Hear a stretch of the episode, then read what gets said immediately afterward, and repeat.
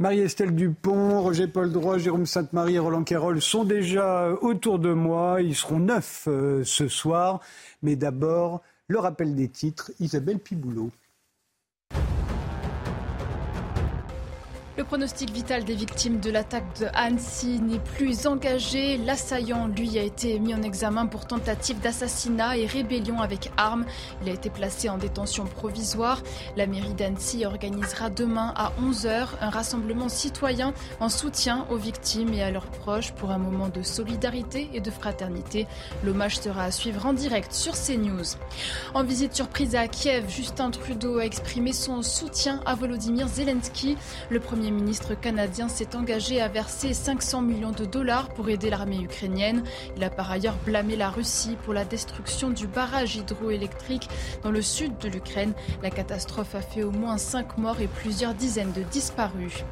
Et puis aux États-Unis, Donald Trump est en meeting. Deux conventions républicaines sont organisées ce samedi en Géorgie puis en Caroline du Nord.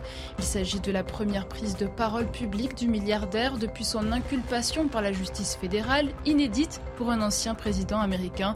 Donald Trump est visé par 37 chefs d'inculpation pour avoir emporté des documents confidentiels lors de son départ de la Maison-Blanche.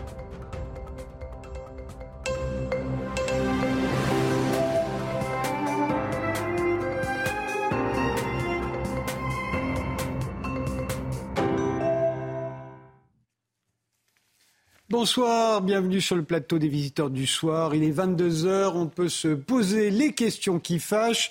Euh, on se demandera tout à l'heure si l'État islamique est, vaincu ou pas avec Myriam Benrad et Adel Bakawan et s'il va vraiment falloir euh, rationner les billets d'avion à 4 par personne et cela pour toute sa vie avec Fergan Aziari et Nathael euh, de Wallenhorst. mais d'abord à 22h20, on va faire un état des lieux de la Ve République après la séquence désastreuse de la réforme des retraites Roland Quérol, l'ancien directeur de l'Institut de sondage CSA, qui publie Mon voyage au cœur de la Ve République, et Jérôme Sainte-Marie, euh, l'auteur de Bloc contre Bloc, euh, sondeur également, qui est désormais en charge de la formation des cadres du Rassemblement national, bien qu'il n'en soit pas adhérent. Il y aura également Laetitia Ries, la rédactrice en chef euh, du média en ligne Le Vent se lève. Mais d'abord, on revient sur l'attaque au couteau à Annecy. Comment peut-on s'attaquer à des enfants on s'est tous posé la même question en apprenant ce qui s'était passé. Marie-Estelle Dupont, vous êtes psychologue clinicienne. Vous euh, vous, passionnez pour les, problèmes euh, liés aux enfants, euh, à l'enfance plus exactement, et vous venez de publier Réussir son divorce aux éditions Larousse. Roger Paul Droit, vous êtes philosophe, euh, vous êtes l'auteur d'une cinquantaine d'ouvrages, dont Esprit d'enfance, chez Odile Jacob en 2017. Euh, c'est donc euh, la même émotion qui nous étreint aujourd'hui que nous avons connue quand Eric Schmidt, alias Human Bomb, a pris une maternelle en otage à Neuilly en 1993, quand Mohamed Merah a battu trois enfants dans la cour d'une école juive de Toulouse en 2012, ou quand le corps du petit Ali Aylan, un enfant de Syrien de trois ans, a été retrouvé sur une plage turque en 2015. Sa photo avait fait basculer l'opinion publique en faveur de l'accueil des réfugiés syriens en Europe, exactement comme le crime d'Annecy, perpétré par un réfugié syrien, pourrait provoquer la réaction inverse. Euh, c'est devenu un crime absolu aujourd'hui, Marie-Estelle?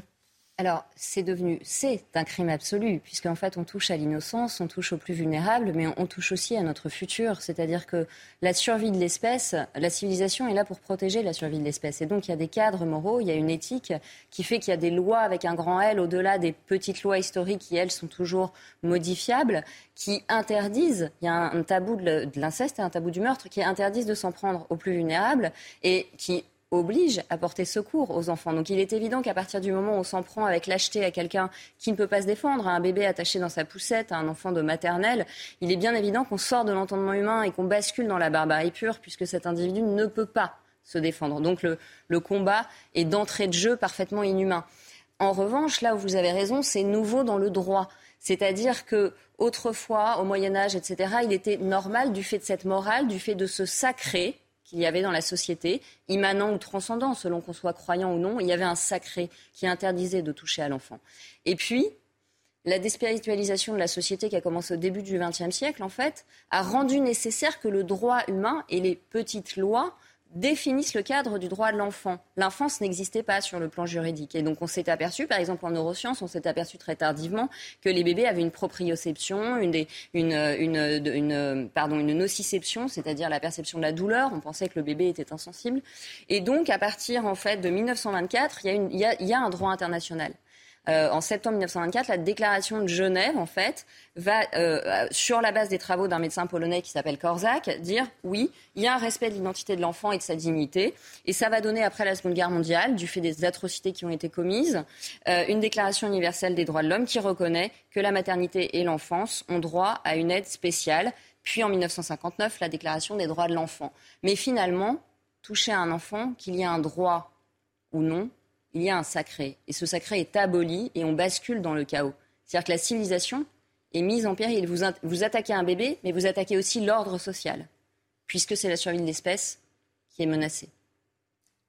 Roger Boldroit Alors, je, je, voudrais revenir sur le mot de sacré, euh, qui peut avoir plusieurs, euh, plusieurs sens.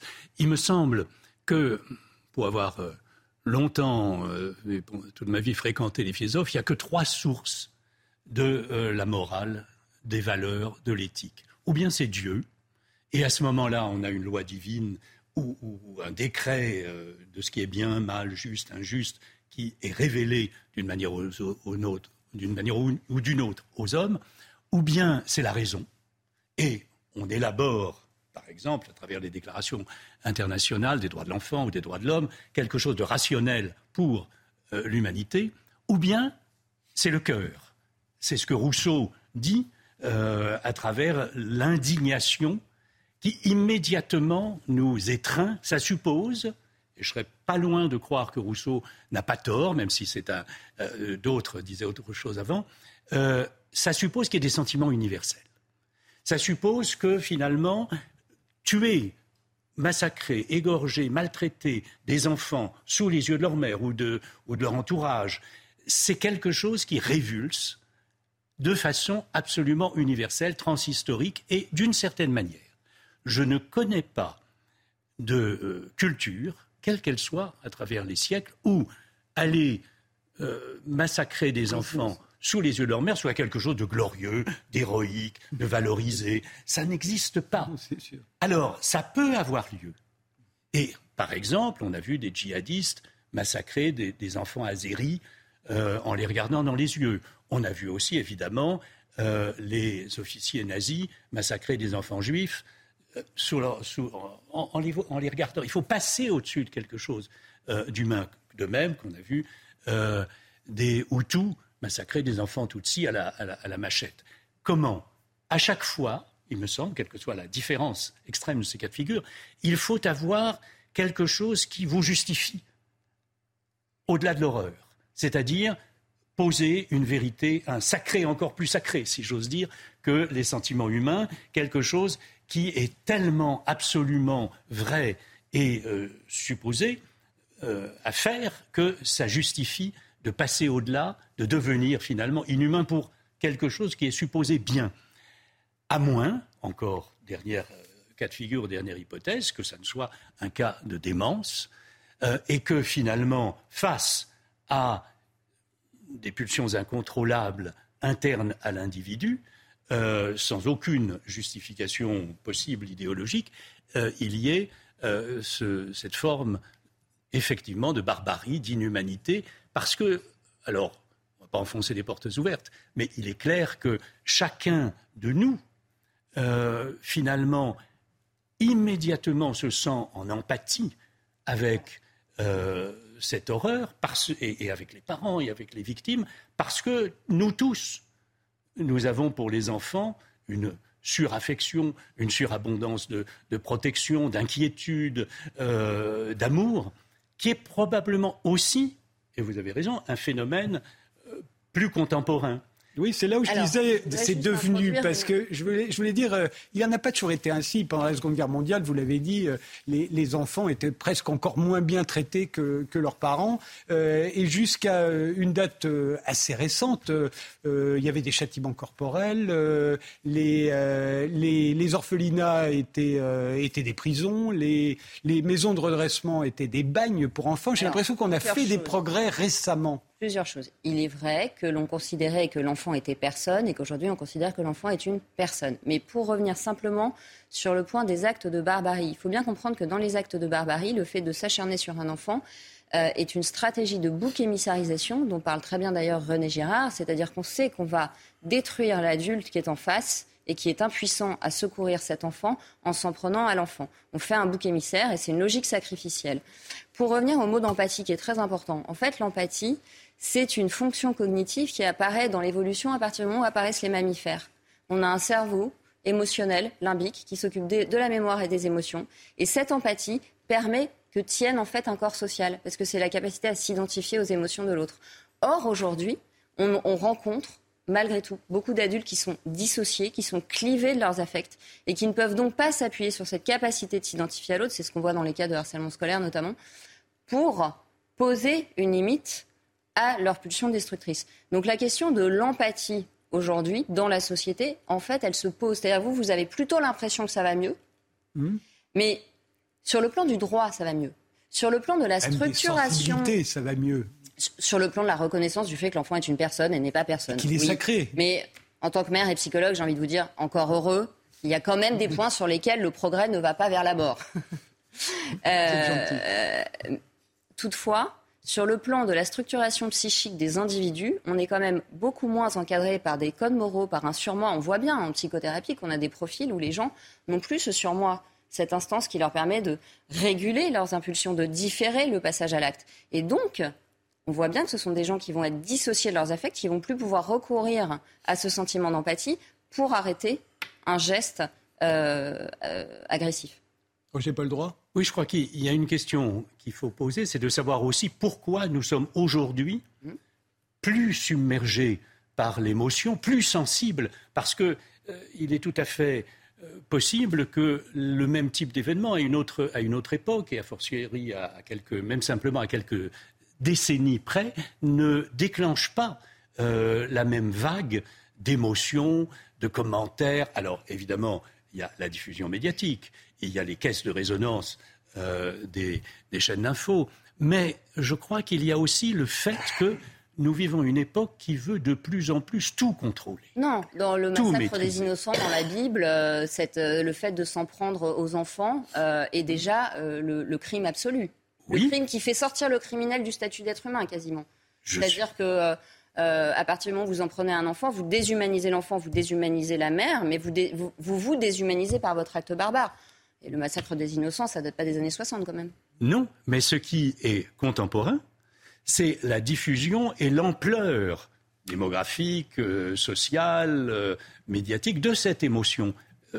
Il faut distinguer, si vous voulez, le jugement de euh, l'ampleur de l'émotion qui est, euh, qui est diffusée. Et là, il me semble, il, me semble que euh, ce, fait divers, qui en lui-même est consternant, atroce, effroyable, a lieu en un temps et un, un moment simplement, et devient une affaire nationale, voire mondiale, puisque c'est repris aussi partout, en raison non seulement des moyens de diffusion, mais en raison de changements dans la sensibilité.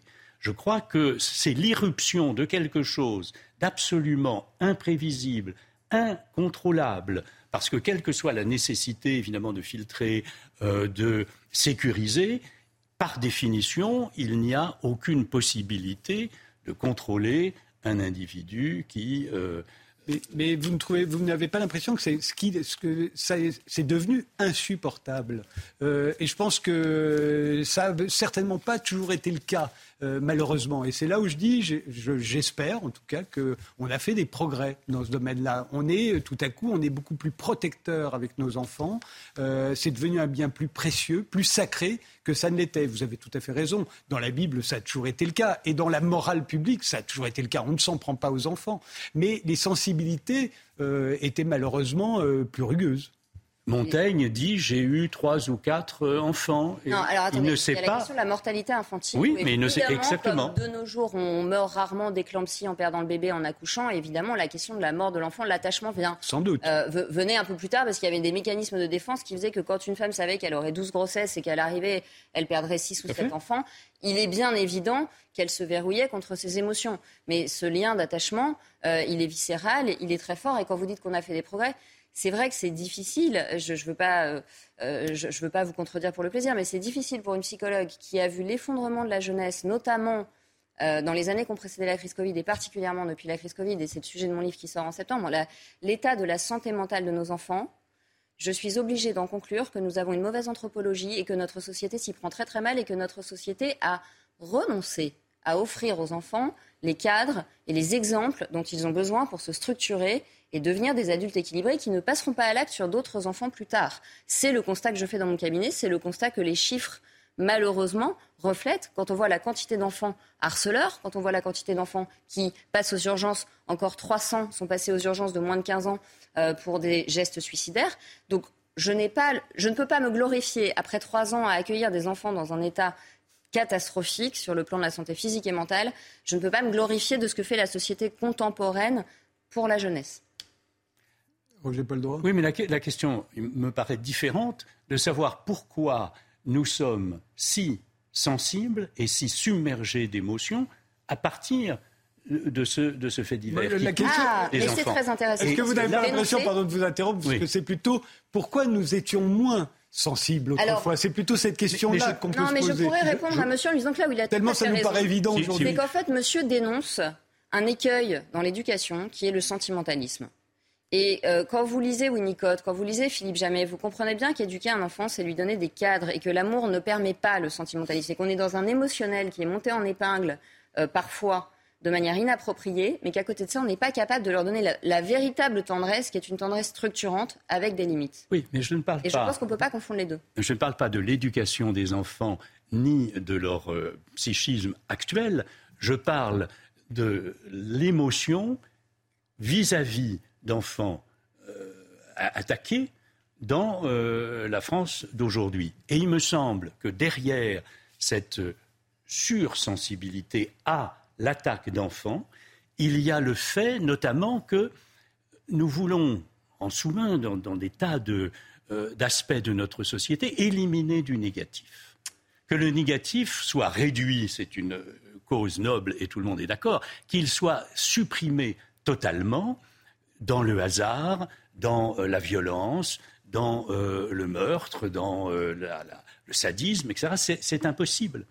C'est-à-dire qu'il faut bien évidemment savoir que, quelles que soient les vertus de nos processus de sécurité, que quels que soient les efforts que nous faisons, je pense à Nietzsche, si vous voulez, Nietzsche dit que dire oui à la vie, c'est bien évidemment dire oui à l'amitié, à la jouissance, à la tendresse, à la beauté, à l'amour, à la solidarité, mais c'est dire oui aussi, parce que ça n'est qu'un seul lot euh, à la crasse, à la misère, à la violence, à la trahison, à la pauvreté. Alors si je peux me permettre de vous répondre en deux phrases, c'est parce que je pense que nous vivons dans une époque très paradoxale, où on observe d'une part un déni du mal, hum. Moi, je vois bien, à chaque fois que quelque chose d'abominable existe, le premier réflexe, c'est d'appeler un psy en disant est-ce que la personne est malade? Hum mais on peut être malade et ne pas commettre d'actes criminels, et on peut euh, ne pas souffrir de pathologie mentale, ne pas avoir l'excuse de la psychiatrie et commettre des actes, abominables.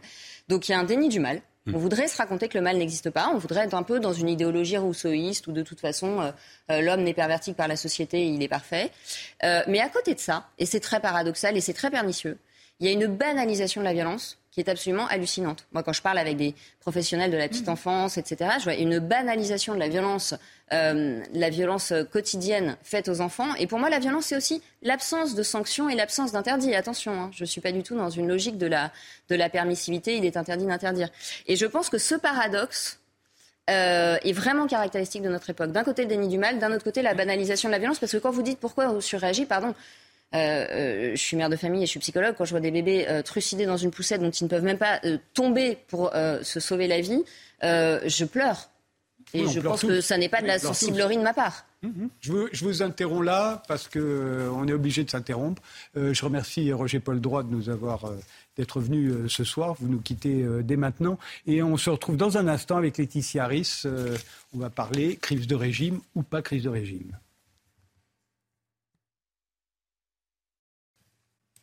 Laetitia Ris, la rédactrice en chef du média en ligne Le Vent se lève, nous a rejoint. Bonsoir, bienvenue. La bataille de la réforme des retraites a normalement normalement pris fin cette semaine lorsque Yael Braun-Pivet, la présidente de l'Assemblée nationale, a agité l'article 40 de la Constitution et que la dernière tentative d'abrogation de la loi a été retirée par le groupe Lio. Mais deux tiers des Français restent hostiles au passage de l'âge légal du départ à la retraite de 62 à 64 ans et beaucoup de commentateurs considèrent que la séquence a été désastreuse pour tout le monde, provoquant un véritable rejet de nos institutions. Alors le fait qu'une majorité dans la population et à l'Assemblée s'oppose à quelque chose et que c'est adopté quand même, est considéré comme un déni de démocratie. En même temps, la démocratie, c'est le respect de la Constitution et les partisans de la réforme des retraites ont beau jeu de répliquer que la Constitution a été respectée. Les deux visions, l'une euh, défendant l'éthique, l'autre la légalité, semblent irréconciliables, ce qui pose un sacré problème, non, euh, Roland Carole Écoutez, euh, comme, vous, comme vous le résumez, oui. Moi, je suis de ceux qui croient qu'il y a une crise démocratique, mais pas forcément une crise de régime. Euh, la démocratie fonctionne pas bien dans notre pays. la démocratie représentative fonctionne pas bien parce que les gens ont le sentiment que ces gens-là, les politiques qui nous gouvernent, ne nous représentent pas au sens propre du terme. Ce pas des gens comme nous. Euh, ils sont euh, leur propre logique, dans leur bulle. Ils font leur carrière, ils viennent nous mentir dans les élections, et puis ils se moquent de tout ce qu'on pense après. Euh, cette démocratie représentative, elle est socialement pas représentative non plus. Et en plus, il n'y a pas de démocratie participative.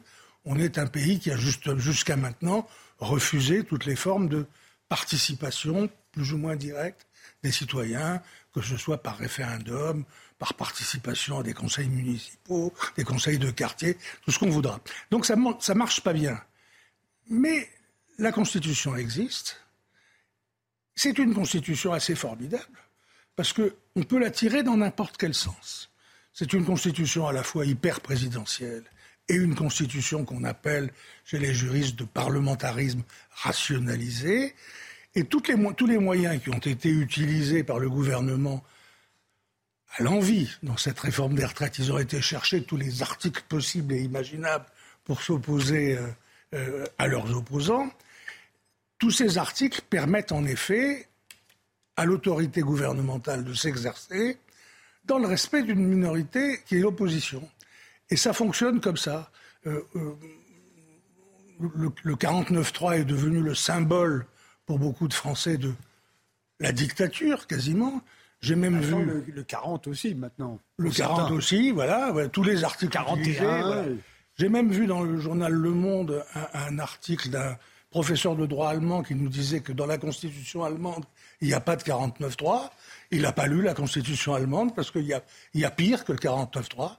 En Allemagne, pour renverser un gouvernement, il faut, comme dans le 49.3, une majorité absolue des membres composant le Bundestag qui votent contre. Et il faut en plus qu'on se mette d'accord sur le remplaçant. C'est dire que voilà, ça n'a encore jamais existé. Donc, ce n'est pas la dictature, c'est une façon de dire le gouvernement gouverne et il doit pouvoir dire à l'Assemblée écoutez, ce texte que je vous propose, il fait partie de mon ADN. C'est quelque chose de fondamental pour moi. Donc, si vous n'en voulez pas, vous rejetez le texte et en même temps, vous vous débarrassez de moi. Moi, je ne vois pas là où est la, dictature. Donc voilà, je, crois qu'on n'a pas de crise de régime. Je crois qu'on peut tirer ces institutions dans un sens ou dans l'autre selon la conjoncture politique. Le Conseil constitutionnel, d'ailleurs habilement, ne juge pas seulement en droit, mais aussi en, opportunité. Mais, qu'on a une crise démocratique. Et c'est ça qu'il faut nous savoir, qu'il nous faut savoir affronter dans les temps qui viennent. On ne peut pas euh, ad vitam aeternam fonctionner comme si le peuple n'existait pas et comme si on pouvait s'arranger entre partis politiques. C'est plutôt une crise de régime, ça, parce que la démocratie en France, personne ne la remet en cause. On continue d'avoir envie de voter, y compris pour des gens qui nous représentent. Oui, Même si on... voudrait la tempérer avec un peu plus de démocratie directe. Mais... Non, non, non, non c'est pas seulement ça. Il y a quand même beaucoup de gens qui mettent en cause la Constitution, qui nous disent qu'ils veulent changer de République. Changer de régime, oui. Voilà. Et c'est ça qui me paraît pas le problème. Les Français, ils s'en fichent des changements de régime. Ils nous disent dans les sondages depuis 30 ans, on veut garder l'élection présidentielle au suffrage universel direct. C'est notre élection. Ils croient, les Français, qu'ils l'ont arraché aux politiques, alors que c'est le général de Gaulle qui le leur a proposé. Donc ils sont pour ça et ils sont pour augmenter les droits du Parlement. Moi, je crois que les Français n'ont pas tort. On peut garder cette Constitution, mais modifier sur ces deux points. On fait une pause, on laisse Isabelle Piboulot euh, nous faire le rappel des titres et on reprend ce débat tout de suite après. Face aux multiples règlements de compte à Marseille, les habitants font front commun. Une centaine de personnes se sont rassemblées devant la mairie pour soutenir les familles des victimes.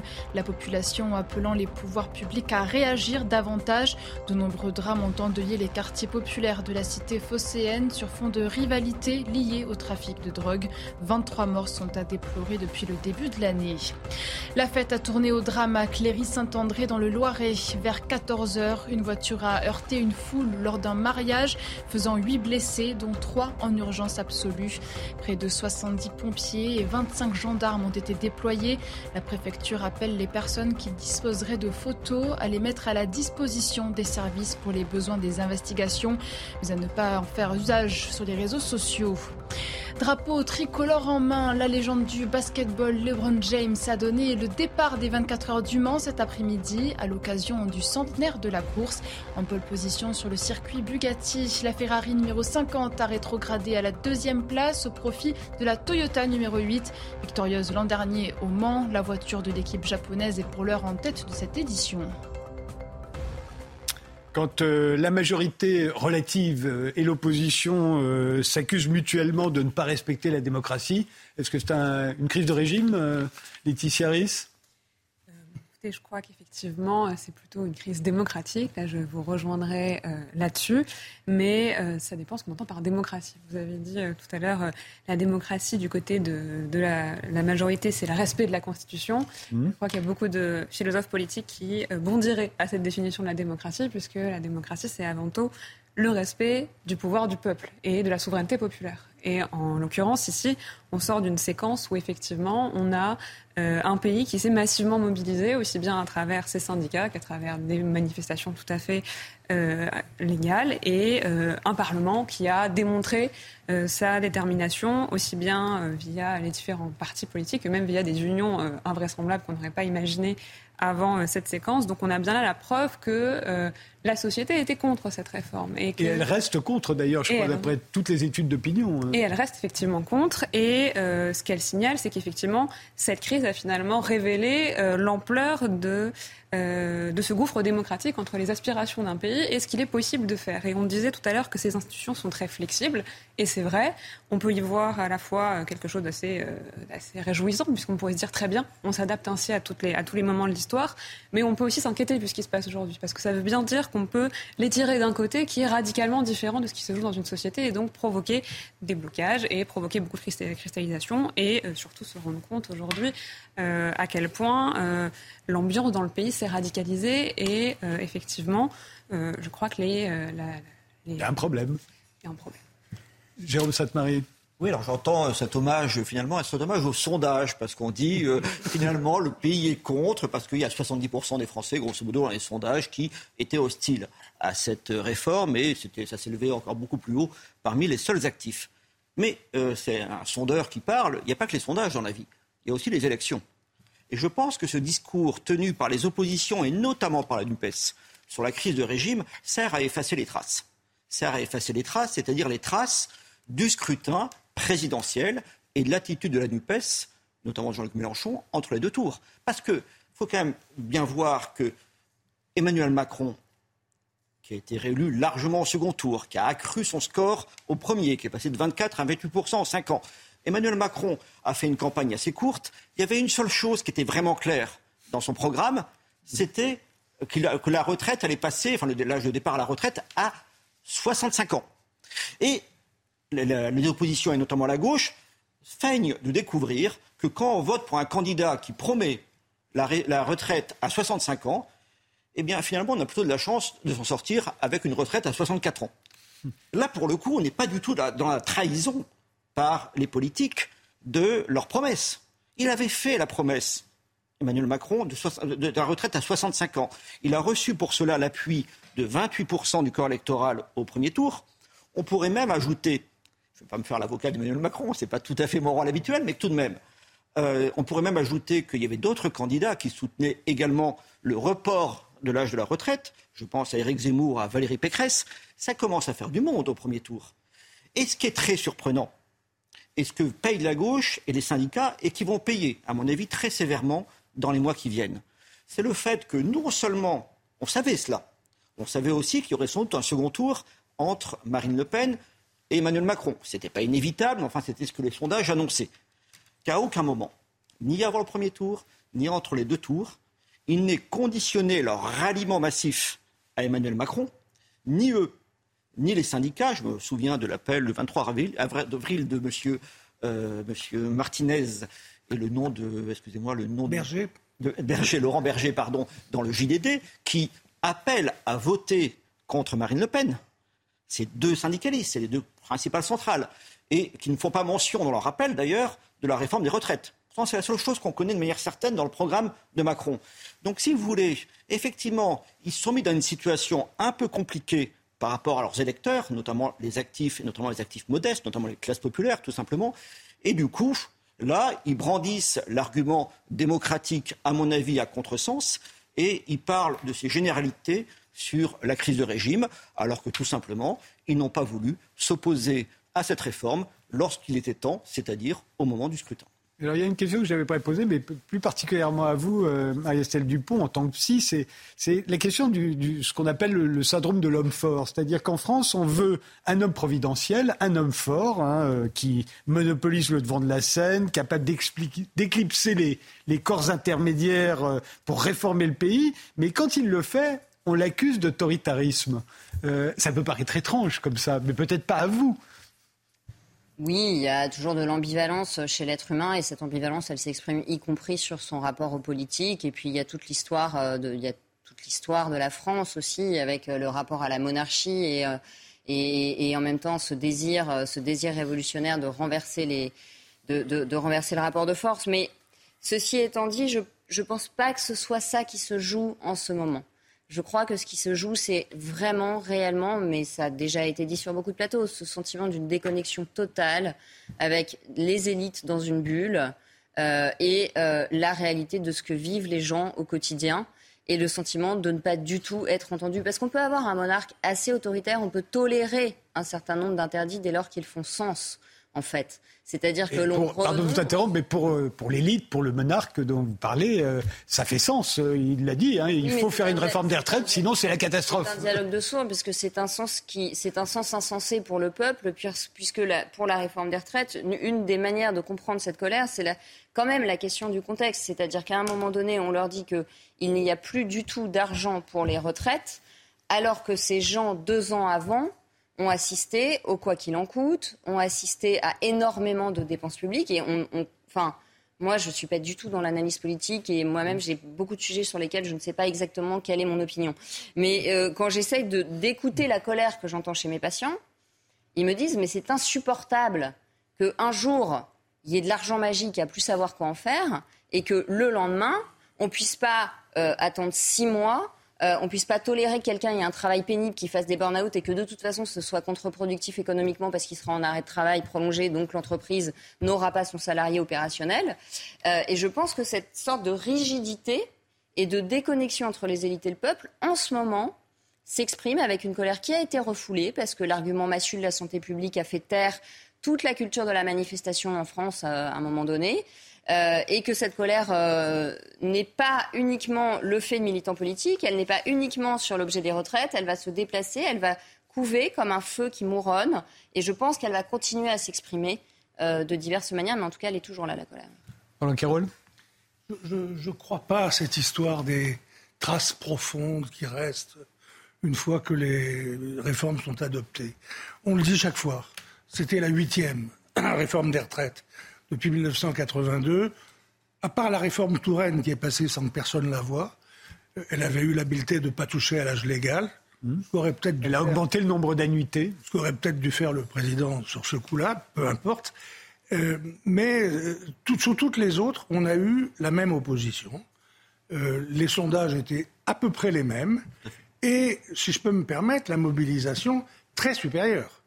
Parce que moi, je veux bien des mobilisations historiques, mais enfin, par rapport à 1995, où on avait un pays à l'arrêt pendant des semaines, et avec un arrêt joyeux. Les gens s'entraidaient, se prenaient en bagnole.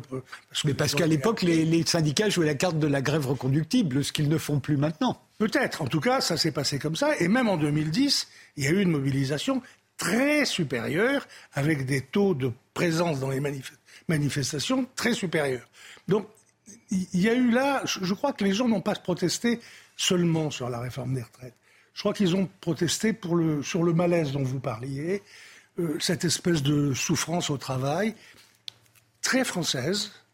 Euh, la retraite est passée à peu près à 67 ans dans tous les pays d'Europe sans la moindre manifestation, y compris dans des pays qui sont très habitués à faire des manifs.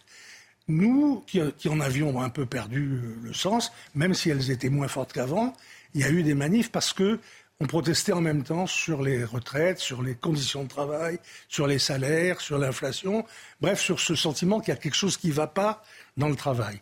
Et ça se voit dans toutes les enquêtes, c'est pas seulement sur les retraites, on voit que les Français se plaignent beaucoup plus de leurs conditions de travail que tous les Européens.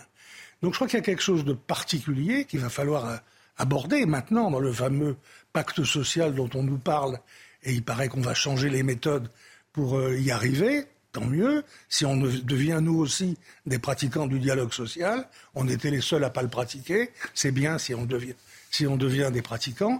Mais voilà, je, je crois qu'on est en train de s'apercevoir qu'à travers cette réforme des retraites, à laquelle les gens se sont résignés très tôt, dès le début, dès le début des manifestations, 80% ont dit aux sondeurs, sans arrêter, que la réforme aboutirait et serait appliquée.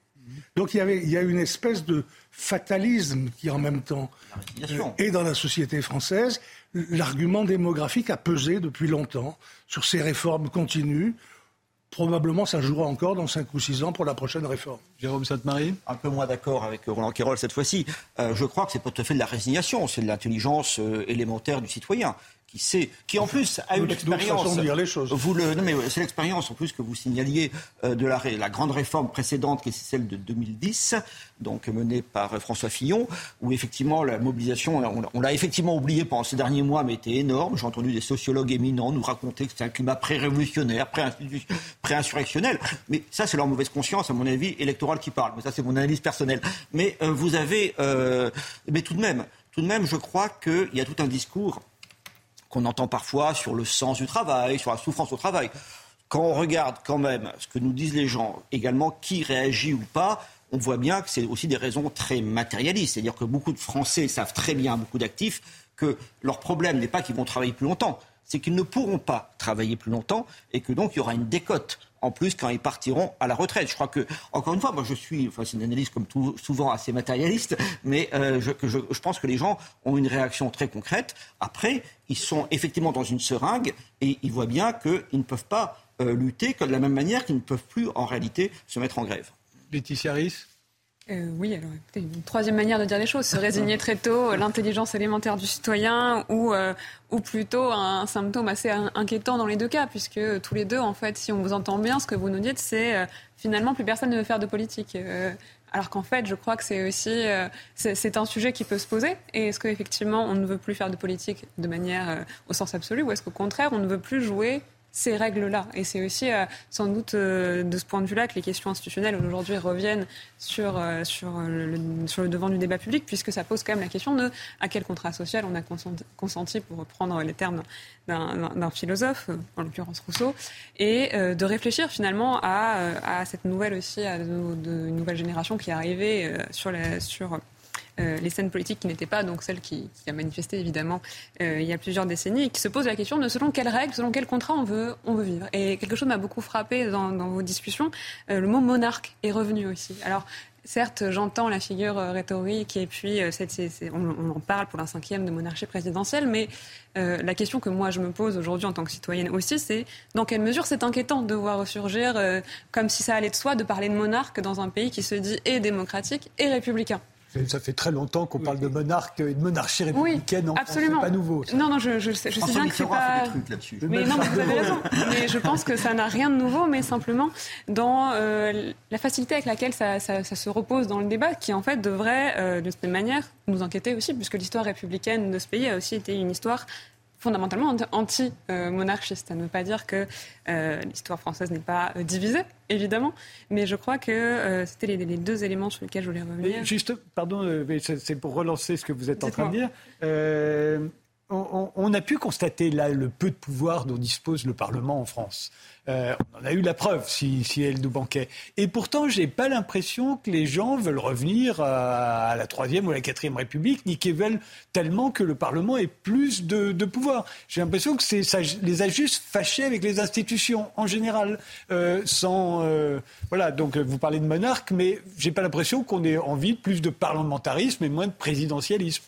Non, effectivement, je pense que les gens ont peut-être plus envie de, démocratie au sens euh, de souveraineté populaire. Et bon, la question du référendum n'est pas arrivée non plus euh, ce soir, mais euh, une des questions institutionnelles qui peut se poser aussi, c'est comment on contrôle aussi bien nos élus parlementaires que euh, les responsables exécutifs. Alors après, ce sont des arbitrages à trouver effectivement à la faveur d'une réflexion institutionnelle, mais euh, sur cette question du Parlement, effectivement, euh, c'est pas forcément euh, plus de responsables qu politiques qu'on désire, mais plus de souveraineté politique. Et ça, je crois que c'est quelque chose qui se traduit aujourd'hui.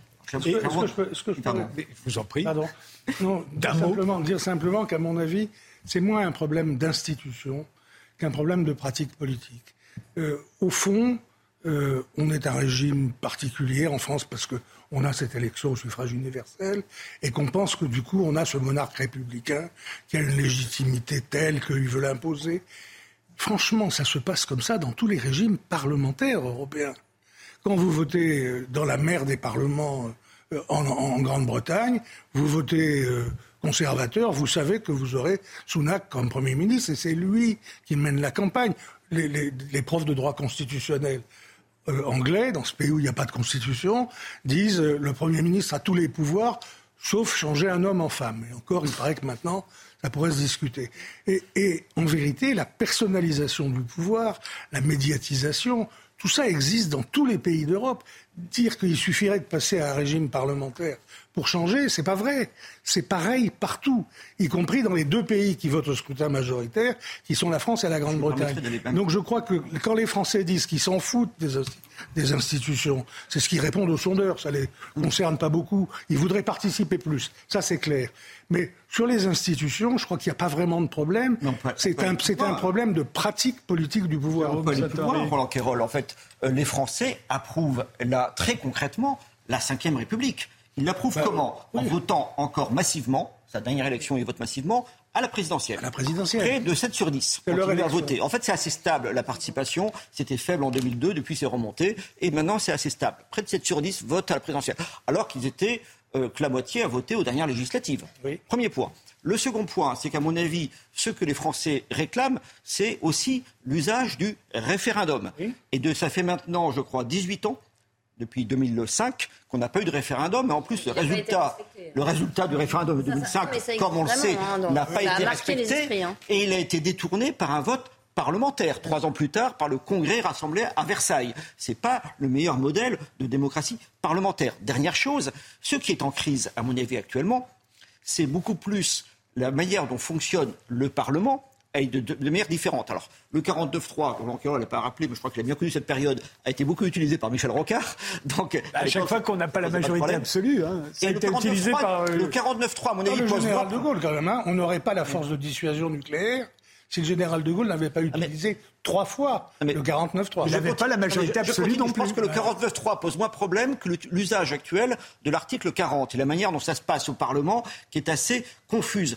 Elle est confuse de la part du gouvernement, mais elle est très confuse de la part de l'opposition. Je remets de nouveau en cause la NUPES, qui refuse de faire alliance avec le RN sur pour lutter contre cette réforme des retraites, donc qui refuse l'union des classes populaires au profit de l'union de la gauche, et qui par ailleurs, c'est quand même un petit peu par l'attitude de la NUPES qu'on n'a pas eu de vote sur la loi. C'est bien parce qu'à un moment donné, il y a eu une obstruction parlementaire massive qu'on n'a jamais eu de vote. Et à l'époque, Jean-Luc Mélenchon, il y a quelques semaines, nous expliquait que c'était formidable, que c'était même une réussite du groupe qui permettait de légitimer donc la réforme et qui permettait à la rue de s'y opposer efficacement. On n'est pas dans un climat insurrectionnel. Fort heureusement, ce n'est pas la rue qui va empêcher cela. Quand on refuse de mener le combat aux élections, puis après au Parlement, quand on refuse de s'unir et d'unir les classes populaires contre une réforme, eh bien cette réforme s'applique. C'est pas un scoop. On voit bien que personne ne s'engrandit de cette bataille. Hein. Ni le président, ni la première ministre, euh, ni l'opposition, ni les syndicats. Estelle Dupont? J'avais pas euh, du tout préparé euh, cette question. je ne souhaite pas commenter parce que je me sens pas légitime en fait, sur le sujet. Roland Carroll, oui. C'est vrai, personne ne gagne, personne ne s'engrandit de, de cette séquence. Ben forcément. Tout, le monde a joué un jeu de dupes. Euh, ils ont euh, chacun tiré euh, la couverture en essayant de montrer qu'ils étaient les plus forts. Il y a tout de même des vainqueurs dans l'opinion qui est le mouvement syndical. C'est-à-dire qu'on avait quand même un mouvement syndical qui avait de moins en moins de soutien dans le pays. Alors je sais que dans la toute dernière période, les sondages sont un petit peu en baisse pour eux, mais enfin tout de même, ils ont quasiment approché les 50% de Français et de salariés qui font désormais confiance aux syndicats. Et pas seulement confiance aux syndicats, comme il le disait avant, en cas de crise pour défendre mes intérêts, ça, ça marchait encore pas mal, mais tout, tout simplement, dans la situation actuelle, pour ce qu'ils disent. Là, je crois que, voilà, euh, mon sentiment, moi, mais peut-être que mes préférences personnelles viennent influer euh, mon analyse, mais ah. Berger, je pense, a joué de façon incroyablement habile l'ensemble de cette intersyndicale, mais l'ensemble des syndicats, tous, ont réussi à se mettre d'accord sur une plateforme et sur une conduite des choses qui a été tout de même remarquée par les gens. Alors, Marie-Estelle Dupont. que sur le coup, j'ai été prise de court, mais ce que, vraiment, ce que j'observe, moi, en tout cas, à travers mes patients, c'est qu'il y a une, il y a une perte de confiance qui, enfin, qui est problématique parce que euh, l'abstention, qui augmente quand même considérablement, euh, même si les gens se déplacent encore pour la présidentielle, l'abstention est très très importante. Les gens ont vraiment le sentiment que de toute façon, on se fout de nous, de toute façon, ça ne change rien. Si les élections servaient à quelque chose, ça ferait longtemps qu'elles seraient euh, interdites, pour le dire grossièrement. Euh, donc de toute façon, ces bonnets blancs et blancs bonnets, ce sont des magouilles, ça ne sert plus à rien. Donc ce qu'on ressent, le, sentiment d'humiliation, le sentiment d'injustice, le sentiment de ne pas du tout avoir été compris, le sentiment de ne pas être représenté, finalement, eux, ils sont dans leur sphère. Et donc, ça ne se traduit pas de manière effective par un acte. Et effectivement, la blessure du référendum de 2005, moi j'ai beaucoup de gens dans mon entourage qui ne votent plus depuis 2005 parce qu'ils ont voté non, qu'on a euh, mis ça à la poubelle et que donc ils se disent donc ça ne sert à rien. Et cette perte de confiance, pour moi, elle est très inquiétante parce que c'est là qu'il y, a une sorte de, de, La démocratie se vide de sa substance. Puisque pour qu'il y ait démocratie, il faut effectivement que le peuple pense et que le peuple exerce cette liberté. Et finalement, on dirait qu'il y a une sorte de dépression collective où on, on renonce, on lâche la sphère politique tellement on a perdu confiance. Laetitia J'ajouterais effectivement sur ça qu'il y a aussi un élément euh, assez cynique finalement de la part de ceux qui nous gouvernent, qui savent aussi très bien ce sentiment d'impuissance et qui, euh, d'une certaine manière, euh, à la fois savent la résignation, savent le sentiment de dépossession de la chose publique et finalement se disent bon, tant qu'on y va, ça va passer. Et puis en plus, on a avec nous des arguments massus. On dira que c'est dans le programme, on dira qu'il faut respecter euh, euh, le, vote qui n'a pas lieu, on dira que finalement euh, c'est dans l'intérêt des Français qui ne l'ont pas encore compris, mais ils comprendront plus tard. Et néanmoins, on peut entendre ces arguments. C'est l'argument d'une majorité qui a été élue ça fait partie du débat euh, politique. Néanmoins, euh, je crois qu'on voit quand même euh, là aussi un débat qui est assez asymétrique. Vous voyez, d'un côté, vous avez des responsables qui ont le pouvoir face à des gens qui, se sentent dépossédés du pouvoir et qui ne savent plus comment y avoir droit à nouveau. Et on leur explique que bon, bah, finalement, on va faire sans eux pour eux c'est quand même un grand problème. C'est la politique, c'est faire pour eux sans eux. Oui, et là on revient à la sémantique, hein. c'est-à-dire que euh, en fait la question de la manière dont on s'adresse aux gens et le langage est quand même porteur d'un inconscient et symptomatique, et le langage politique est devenu très infantilisant et en même temps très managérial.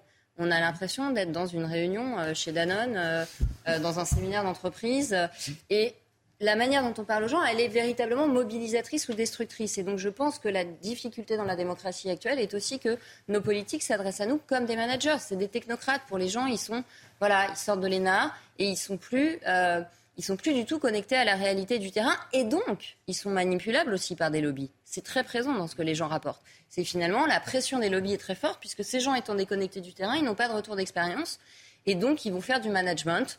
Euh, ils vont faire du management et ils vont nous infantiliser. Effectivement, ils vont nous humilier en nous disant tu comprendras plus tard.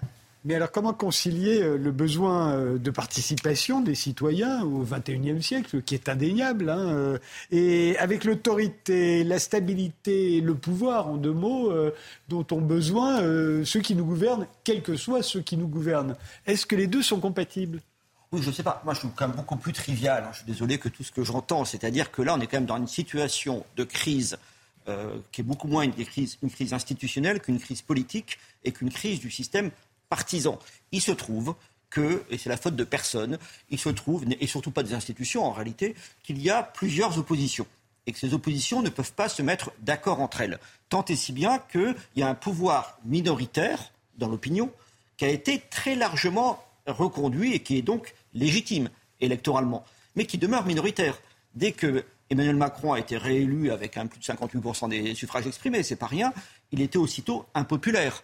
Tout simplement parce qu'en face de lui, et encore une fois, ce n'est pas de sa faute, eh bien, en face de lui, il y a des oppositions qui ne veulent pas euh, s'entendre. Et, il y a des, et ces oppositions, c'est la lecture que j'en fais, que l'histoire de bloc élitaire et bloc populaire, euh, qui correspondent à des intérêts sociaux qui sont désormais incompatibles. Je crois malgré tout qu'il y a une opposition qui va souffrir, c'est quand même l'opposition de gauche. Et là, je serais un peu pas tout à fait d'accord avec euh, Roland Quérol. Je pense que quelle que soit la performance personnelle de Laurent Berger, l'efficacité, la bonne tenue de la CFDT, euh, la messe n'est pas dite. Et je ne suis pas sûr que leur bon score actuellement soit là-dessus. Il y a une phrase, je parle à la philosophe, je crois que c'est Hegel disait euh, l'oiseau de Mercure s'envole au crépuscule. Mes ancêtres disaient plutôt c'est à la fin de la foire qu'on compte les bouses. Et euh, donc, tout simplement, c'est que là, il y a un problème. Les syndicats, ils ont une fonction toute simple. Hein. Ce n'est pas de représenter un, comment dirais-je, une idéologie, etc., c'est de défendre les intérêts des salariés. Ils ne le font pas tous avec la même conception. Il y a effectivement une approche originale de la CFDT depuis longtemps.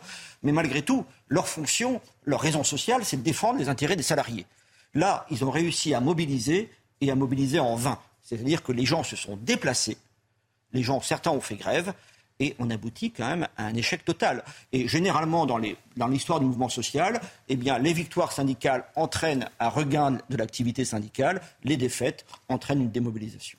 Alors, il ne reste que deux minutes, mais un dernier mot chacun. Roland Quérol, très court. Moi, je crois que beaucoup va dépendre de la capacité de Macron à, à remplir une tâche qu'il nous a annoncée dans son discours à la télé juste après euh, la, promulgation de la loi, où il nous a dit que cette fois-ci, il y aurait discussion d'un contrat social sur euh, les conditions de travail, les salaires, etc., etc., et que l'État se, contenterait d'accompagner une discussion qui devrait avoir lieu entre les partenaires sociaux et qu'il s'engageait à l'appliquer.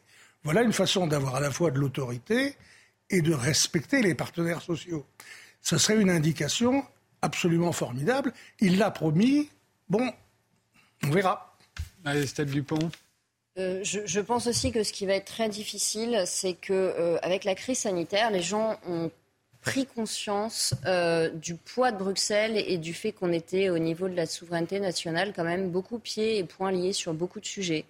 Et je pense que ça participe d'une désaffection de la politique nationale parce que les gens ont beaucoup le sentiment que euh, finalement nos, politiques nationaux se battent sur certains sujets, mais que Bruxelles a très souvent le dernier mot. Alors peut-être on se cache derrière Bruxelles pour faire passer des choses de force, mais cette question va devoir à nouveau, et finalement c'est la question de 2005, hein, euh, le retour du refoulé, euh, cette question va se poser, le rapport, du, le rapport au pouvoir de l'Union européenne dans notre démocratie.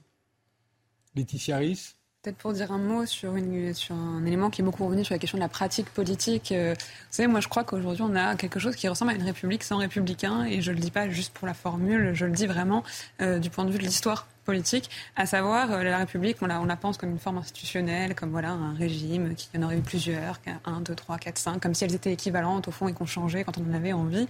Mais en fait, euh, ce que nous apprend aussi l'histoire républicaine, c'est que c'est précisément aussi une question de pratique. Et aujourd'hui, on a, je crois, une majorité qui défend la République comme un argument rhétorique, mais qui n'a en rien une pratique républicaine du pouvoir, puisque euh, leur seul élément pour justifier leur pratique républicaine du pouvoir, c'est dire c'est écrit dans la Constitution. Or, ça, c'est en réalité contraire à un certain esprit de la République, puisque euh, avoir une pratique républicaine du pouvoir, c'est gouverner en vue de l'intérêt général, c'est euh, faire droit au pouvoir législatif, c'est écouter la souveraineté populaire. Et tout ça n'est pas fait aujourd'hui. Je vous remercie euh, toutes les deux parce que vous nous quittez, Marie-Estelle Dupont et, et Merci d'être venues. Vous ne quittez pas. On se retrouve juste après le rappel des titres d'Isabelle Piboulot. On va se demander si Daesh a vraiment été vaincu, si c'est vraiment un mauvais souvenir. Le verdict suscite l'indignation et la déception des proches de Shaina. L'ex-petite amie de l'adolescente a été condamnée à 18 ans de réclusion criminelle pour l'assassinat de la jeune fille en 2019. La levée de l'excuse de minorité de l'accusé, âgé de 17 ans au moment des faits, n'a pas été retenue par la Cour. La justice se fout des violences faites aux femmes, a dénoncé l'avocate de la famille. Emmanuel Macron appelle l'Iran à mettre immédiatement fin au soutien à la Russie dans la guerre en Ukraine. Le président français s'est entretenu par téléphone avec son homologue iranien, Ebrahim Raisi. Emmanuel Macron a alerté sur la gravité des conséquences à la fois sécuritaires et humanitaires de la livraison de drones par Téhéran à Moscou. Des nouvelles rassurantes du pape François. Le souverain pontife va bien, ses fonctions cardio-respiratoires sont normales, mais il ne célébrera pas publiquement la prière de l'Angélus demain. Le pape, âgé de 86 ans, poursuit sa convalescence à l'hôpital après une opération de l'abdomen mercredi. Ses audiences ont ainsi été annulées jusqu'au 18 juin. Bienvenue, si vous nous rejoignez maintenant, les visiteurs du soir, c'est de 22h jusqu'à minuit. Le politologue Roland Quérol est là depuis le début de l'émission. Il vient de publier Mon voyage au cœur de la Ve République. Même chose pour Jérôme Sainte-Marie, sondeur également, l'auteur de Bloc contre Bloc. À 23h30, on débattra de la déclaration de Jean-Marc Jancovici pour qu'il faudrait limiter chacun à quatre billets d'avion au cours de sa vie pour lutter contre le réchauffement climatique.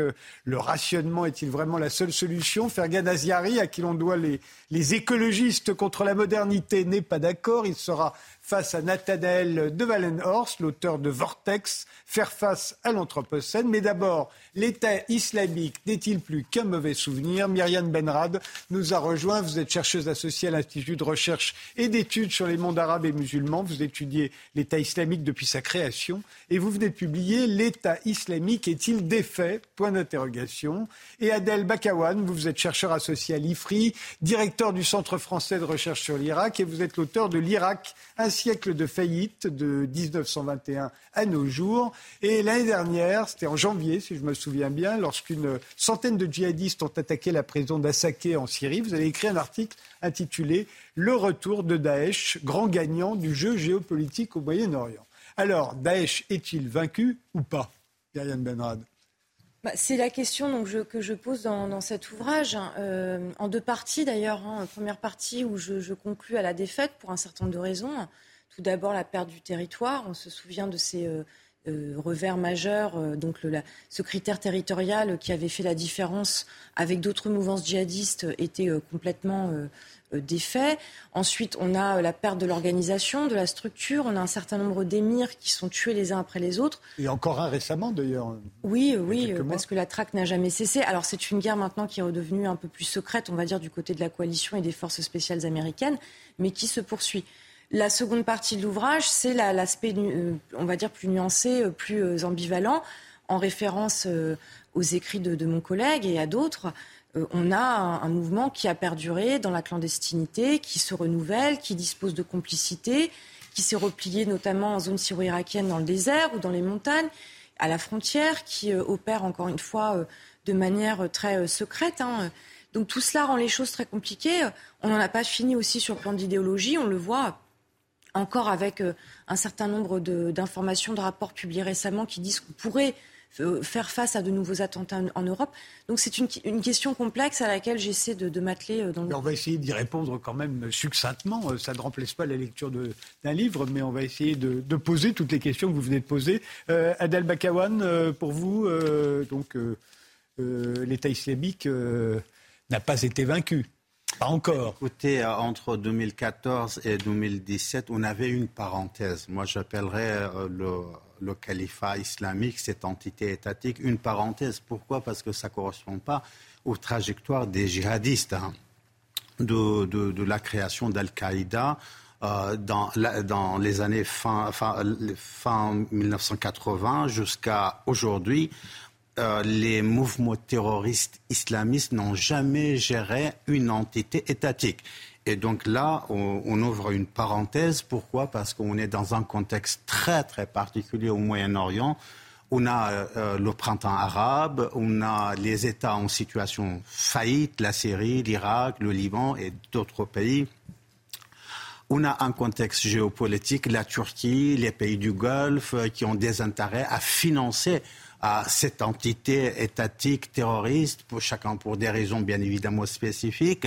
Et donc, dans cette exception, dans cette parenthèse-là, on a eu cet euh, État islamique, hein, cette entité.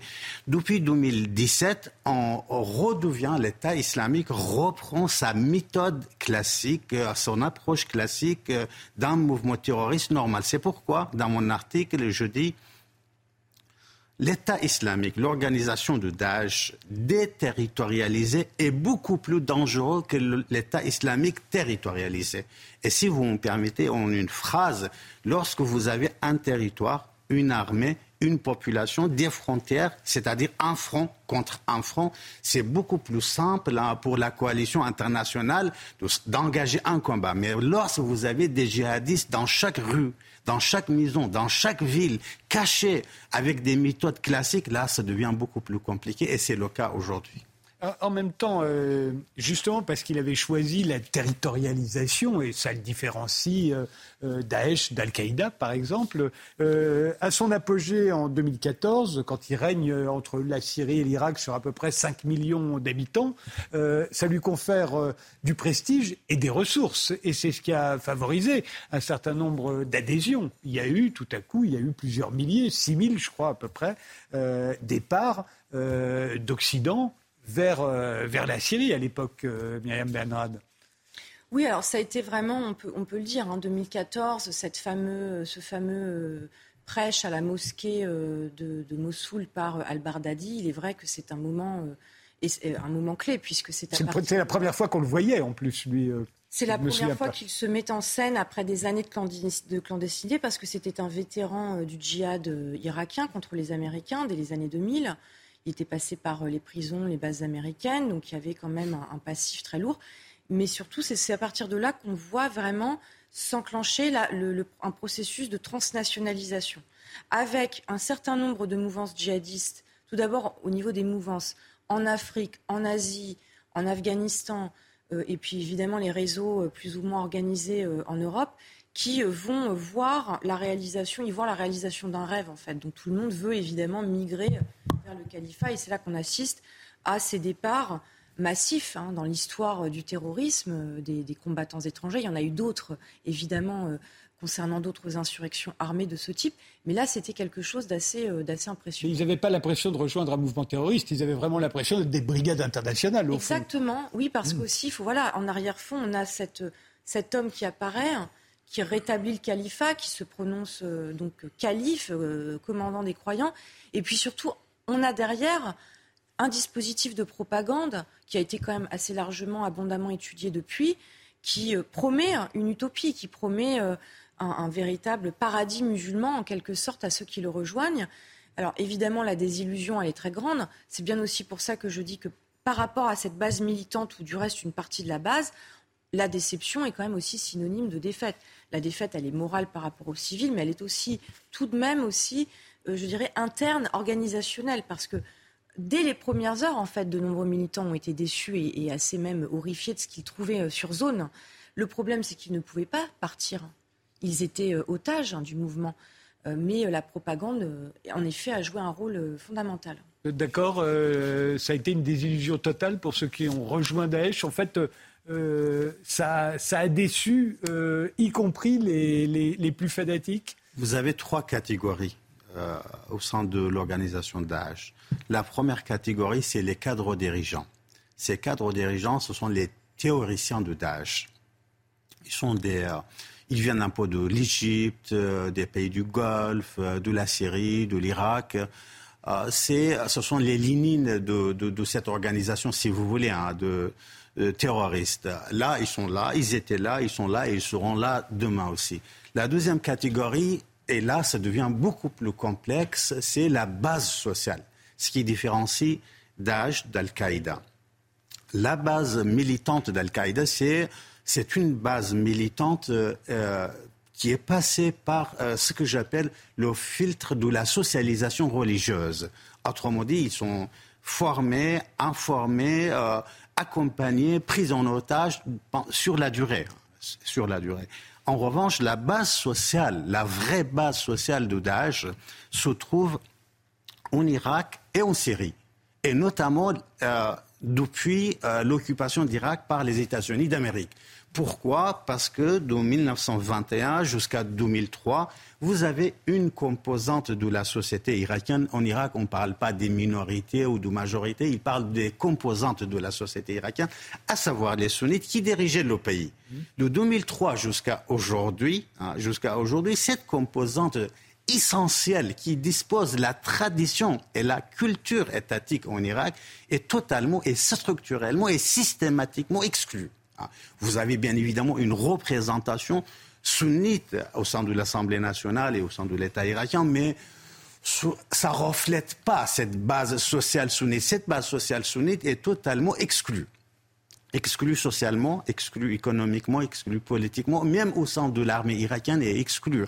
Aujourd'hui, on pourrait dire le Kurdistan irakien devient un douzième pays pour cette composante de la société irakienne qui abandonne le territoire sunnite. Et donc, cette composante constitue vraiment en Irak, de 2003 jusqu'à aujourd'hui, un vrai pilier de la base militante de Daesh. Hein. Numéro un. Numéro deux, depuis le printemps arabe, la composante sunnite en Syrie, la majorité, à peu près 72% de la, de la société syrienne, là aussi, on est dans, dans une exclusion depuis le printemps arabe systématique de la composante, de la communauté sunnite. Et Daesh a parfaitement réussi à mobiliser hein, cette exclusion des sunnites des deux côtés de la frontière. Alors ça, c'était la deuxième catégorie, la plus dangereuse, la plus importante, hein, qui fournit des milliers et des milliers de combattants à Daesh et qui sont encore mobilisables à tout moment. Parce que la totalité, et je me répète hein, vraiment, la totalité des conditions objectives qui ont préparé l'émergence Daesh, elles sont encore là, ces conditions elles sont encore là. Mais si Daesh n'a pas encore remonté en puissance, c'est parce qu'il y a d'autres causes qui expliquent. Et la troisième catégorie, et là je m'arrête, bien évidemment, ce sont les Européens qui euh, euh, euh, prennent le chemin de califat en pensant que c'est la terre promise des djihadistes, etc. Et bien évidemment, là, on est dans ce que j'appelle le désenchantement. Mais justement, là, on vient d'évoquer à la fois il y a eu des réactions qui ont pu permettre euh, à Daesh de se développer. Euh, mais il y a aussi, c'est un soulèvement Daesh, il y a aussi une idéologie, vous le disiez. Euh, et cette idéologie, elle reste puissante. Ce qui a attiré aussi un certain nombre de combattants qui pensaient faire les brigades internationales, c'était cette idéologie. Oui, alors l'idéologie, enfin moi j'ai peut-être une, vision un peu plus nuancée des populations sunnites qui sont quand même elles-mêmes très divisées parce qu'aujourd'hui on a des complices, certes, on a une, je dirais, une, un, peut-être un, un, cœur militant qui persiste, qui euh, terrifie la population, y compris d'ailleurs les sunnites eux-mêmes, hein, puisque c'est quand même aussi une affaire, on va dire, intra-sunnite. Mais on a quand même aussi énormément de civils qui ne veulent pas voir, évidemment, euh, revenir euh, l'État islamique, y compris de nombreux civils sunnites qui eux-mêmes ont été pris à partie très violemment, meurtris par cette occupation djihadiste. Donc l'idéologie, oui, elle se perpétue, mais je dirais quand même maintenant et c'est là que je nuance un peu cette résurgence, dans des cercles quand même très restreints, parce que on a un gros service, euh, un gros travail pardon, des services de renseignement. On a évidemment cette traque que j'ai mentionnée qui se, qui se poursuit. On n'en entend pas parler, sauf lorsque les forces américaines sont dépêchées pour aller tuer un, émir du groupe. Mais on a quand même un travail contre, contre eux qui les, ont, qui les a pardon, fortement affaiblis.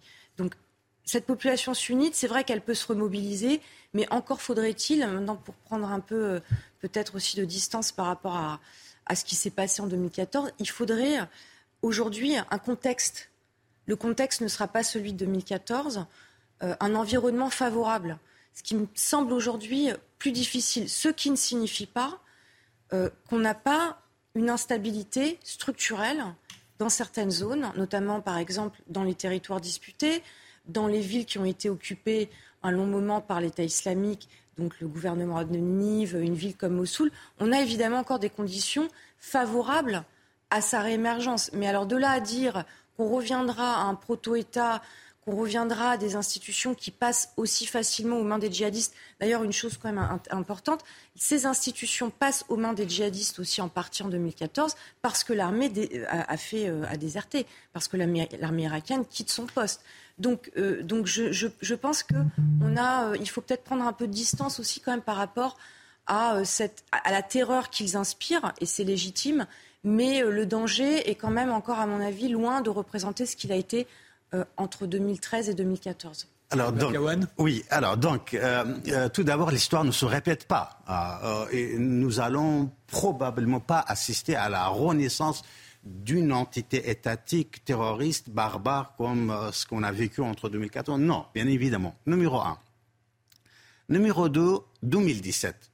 Et à, Paris, hein. le Premier ministre, euh, le 7, je me souviens très bien, le 7 décembre à Paris, lorsque le président de la République invite le Premier ministre Haïdar al-Abadi, c'est à l'Élysée que Haïdar al-Abadi annonce la défaite définitive de Daesh.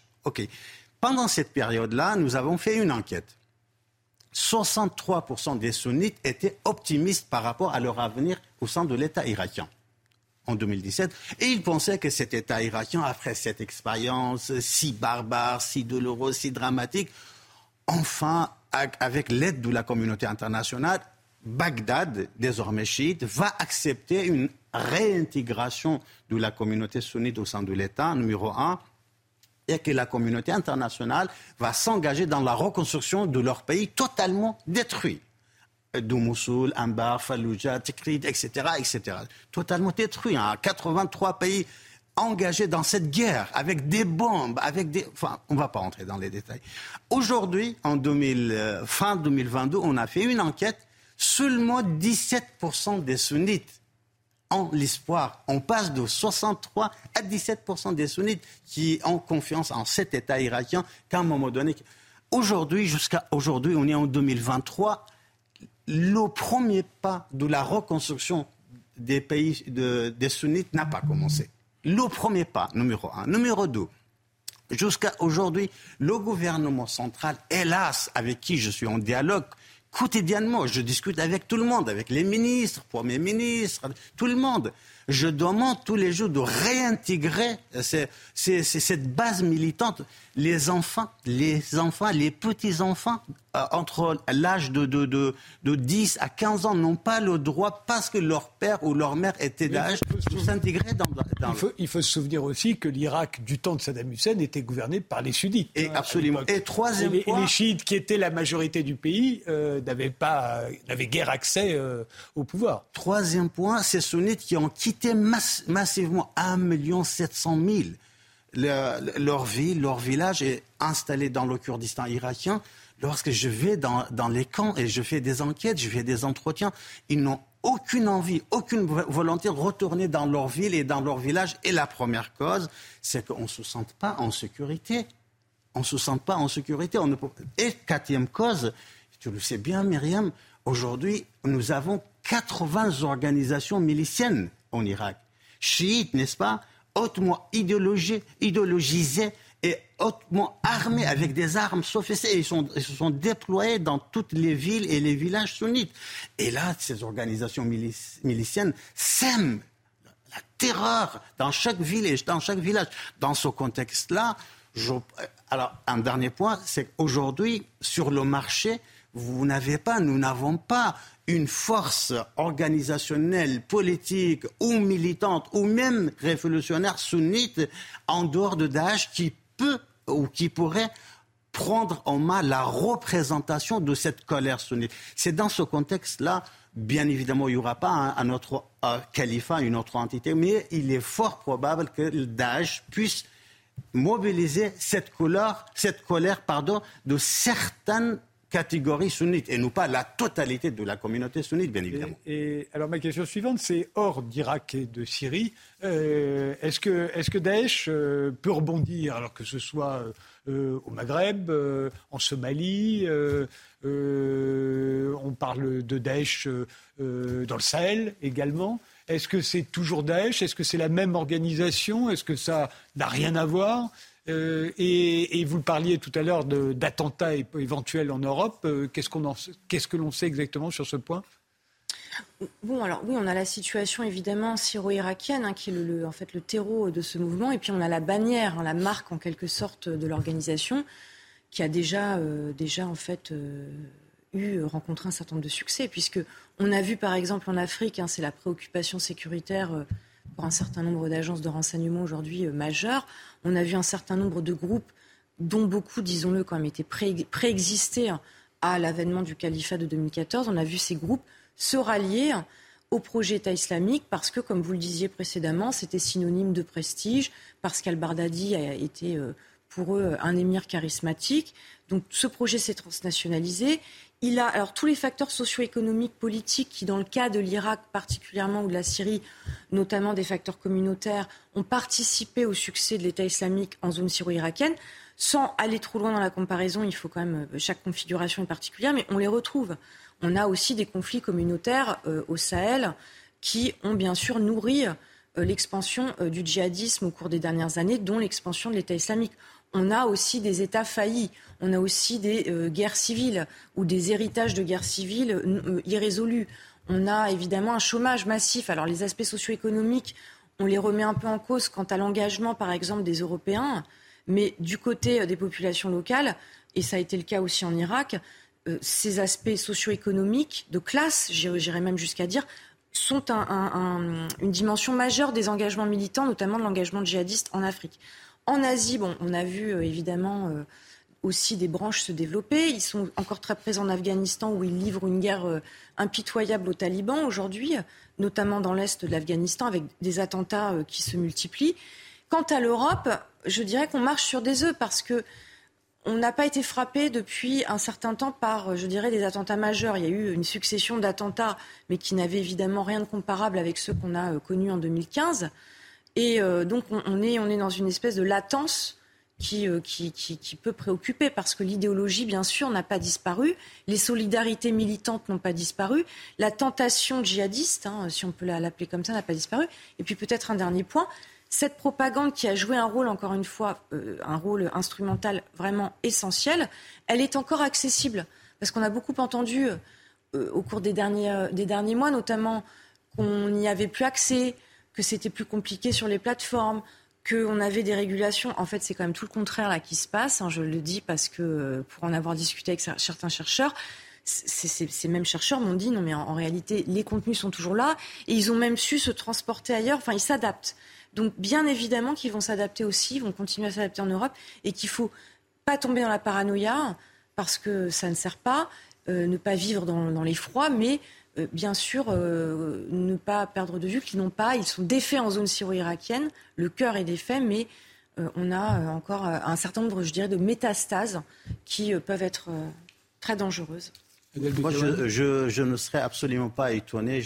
récemment, j'ai donné un entretien très détaillé à, euh, au magazine Le Point sur l'aspect, euh, la puissance économique de Daesh. Je ne serais absolument pas étonné si euh, dans les mois ou les années à venir, on assiste à des attentats à Berlin, à Londres, à Washington ou à Paris. Pourquoi? Parce que tout simplement, Daesh déterritorialisé et dans une perspective de la diffusion de la terreur globale. Aujourd'hui, Daesh, certes, euh, euh, conduit des opérations, chaque, une opération par jour, selon notre base de données. Une, journée égale une opération, ou bien en Irak, ou bien en Syrie. Mais ça, c'est important. Mais le plus important, comme opération, comme la visibilité, comme ce, moins très visible, c'est Paris, c'est Berlin, hein, c'est Washington. Alors, numéro un, en termes de visibilité. Numéro deux, en termes de puissance économique. Daesh est mille fois plus riche que, Al-Qaïda en 2001, euh, lorsque Al-Qaïda a, conduit les attentats euh, du 11 septembre. Donc, mille fois plus riche, pourquoi? Parce qu'il a eu accès à, à, la rente euh, du pétrole, parce que jusqu'à aujourd'hui, il a, il a des milliers et des milliers de, projets, micro-projets économiques, un peu partout dans le monde, hein, qui ramènent de l'argent, parce que, parce que, etc. Numéro 3, il y a une base, il y a une demande, une demande en Europe hein, par rapport à, cette, cette attente d'âge. Numéro 4, c'est vrai, les services de renseignement ont bien domestiqué la, les méthodes de traitement. Mais aujourd'hui, Daesh est à la recherche de d'autres méthodes qui dépassent les, euh, filtres des, services de renseignement. Jérôme Saint-Paris, vous voulez intervenir? Oui, j'ai une question par rapport aux politiques des puissances occidentales. Euh, il semblerait, sans être un spécialiste comme vous, que la destruction des États arabes par euh, l'Occident, dont le cas le plus fort et le plus évident est bien sûr la guerre en Irak en 2003, est favorisée euh, les puissances islamistes, euh, Daesh et tout cela. Est-ce que vous pensez que les puissances occidentales en ont tiré les enseignements Par exemple, je pense à leur attitude actuelle par rapport à l'Afghanistan? C'est-à-dire qu'est-ce que les puissances occidentales s'attellent à reconstituer ou à soutenir des États pouvant contenir ces forces subversives islamistes? Oui, alors un mot hein, pour ma part sur la politique, enfin, si on parle spécifiquement de la politique américaine au Moyen-Orient, ça, a été au cours des 20 dernières années une, une politique qu'on peut qualifier d'erratique que ce soit sur le dossier afghan.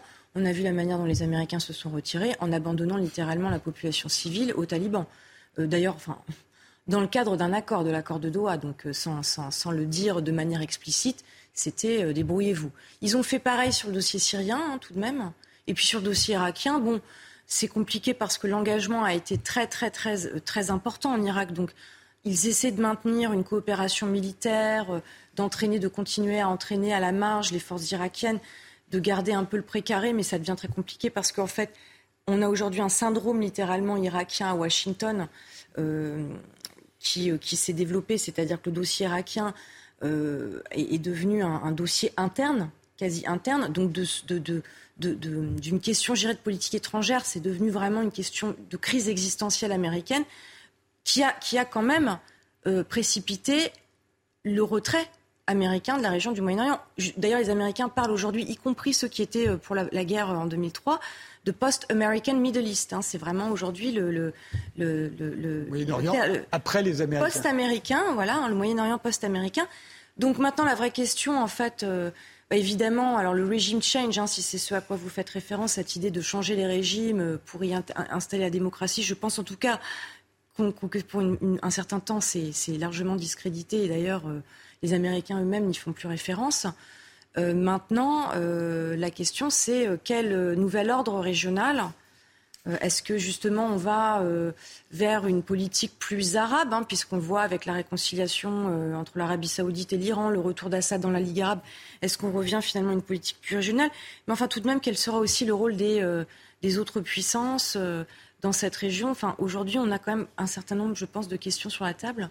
Mais en tout cas, revenir à, ce qu'on a connu, euh, et on n'a pas cité la Libye non plus, mais ce qu'on a connu au cours des dernières années, à mon avis, euh, pas pour le moment, parce qu'il y, a vraiment, pour je terminerai vraiment là-dessus, aussi euh, du côté des populations civiles, on a parlé des printemps arabes, mais aujourd'hui, il y a une envie de stabilité, il y a une envie d'ordre.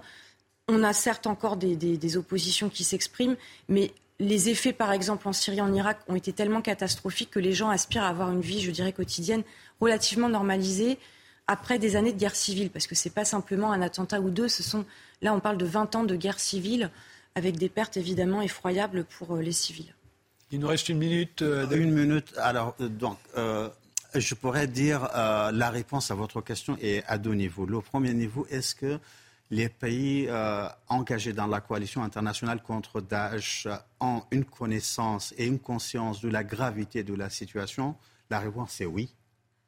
Lorsque je discute avec les Américains et enfin avec les autres pays aussi, euh, je, saisis cette connaissance. Est-ce qu'ils euh, construisent ces pays-là leur système de comportement avec Daesh en partant de cette connaissance? Malheureusement, non la seule approche aujourd'hui que la communauté internationale adopte pour traiter d'âge et le terrorisme d'une manière générale, malheureusement, malheureusement, c'est l'approche sécuritaire. Et on met entre parenthèses toutes les conditions qu'ont élaboré euh, l'émergence, la montée en puissance de ce terrorisme de Daesh. On va laisser Isabelle Piboulot faire le rappel des titres et ensuite on va accueillir euh, Fergan euh, Aziari et Nathanaël, Nathanaël de Valenhorst qui, est déjà, qui nous a déjà rejoint en duplex. Mais d'abord Isabelle.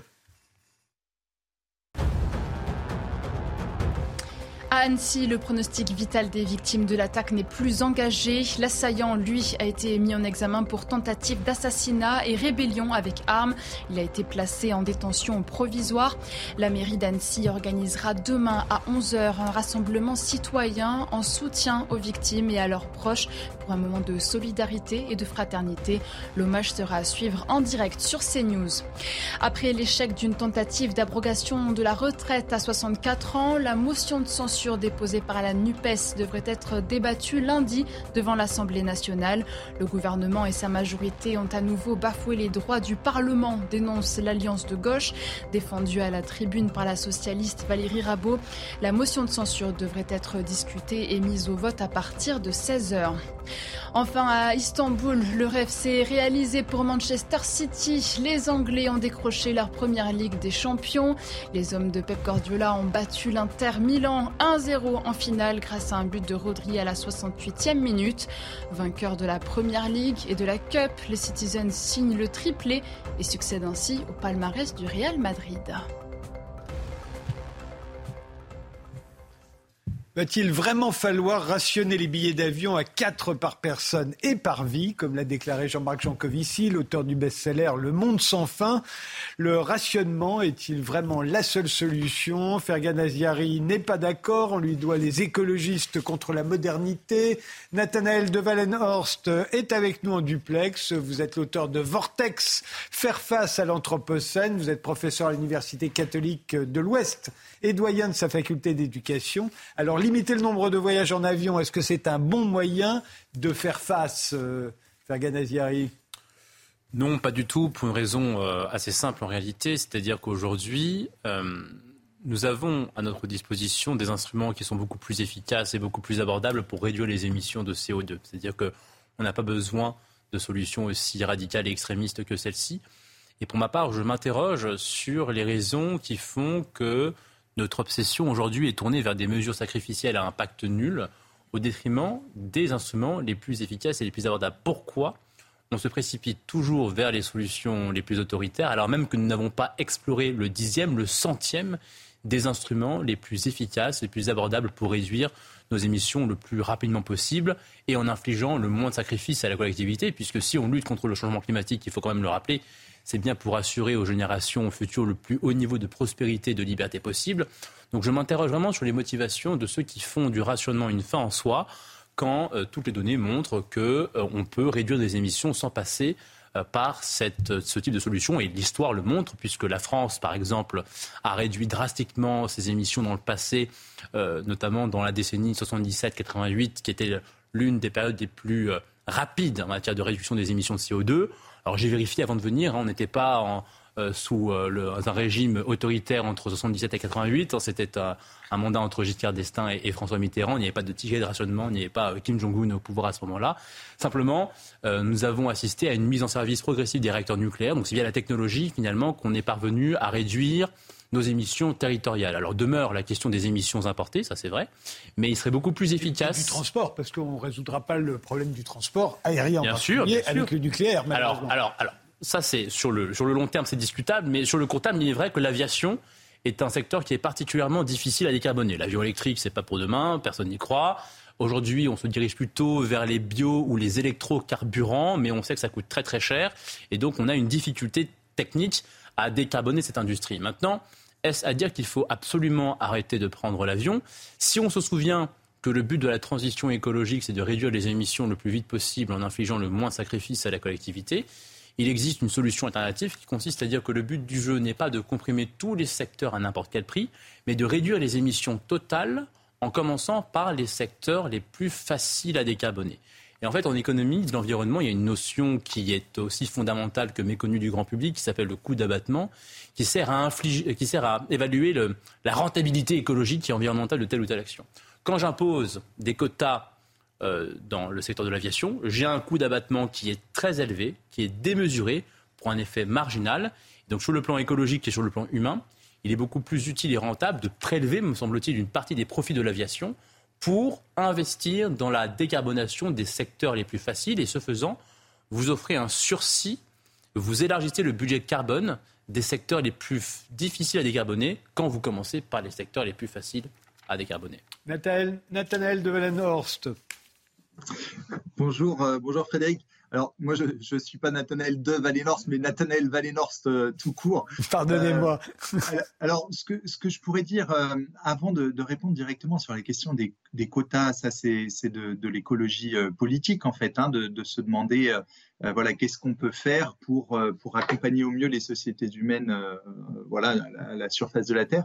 il me semble d'abord, il me semble important de faire juste un tout petit détour par l'écologie scientifique, c'est-à-dire, moi fondamentalement, hein, je, je, travaille dans le domaine des, sciences du système Terre comme, comme chercheur, et, et, et, donc quand on, quand on prend les choses à partir de ce point de vue-là, c'est-à-dire quand on regarde les choses à partir du système Terre, et euh, des, grands processus euh, actuels, c'est-à-dire le climat et puis l'emballement du climat, les écosystèmes de la, biosphère qui s'effondrent, et puis aussi euh, toutes nos, sociétés humaines qui, accélèrent hein, depuis, ces dernières décennies. On, identifie combien on a affaire donc, à un vortex, hein, je vois que vous mettez la couverture vortex, c'est-à-dire à un moment donné un, risque, enfin un emballement en, ce moment qui est de, de, plus en plus conséquent, avec des, des températures à la surface de la Terre qui, euh, au cours du siècle, ne vont cesser de, s'augmenter, et puis euh, euh, court le risque de désertifier des, pans entiers du, territoire national, hein, si on prend les choses à partir de, la France, et des secteurs entiers qui étaient tout simplement destinés à la production agricole risquent de ne, plus l'être en fait dans les décennies, dans les décennies à venir.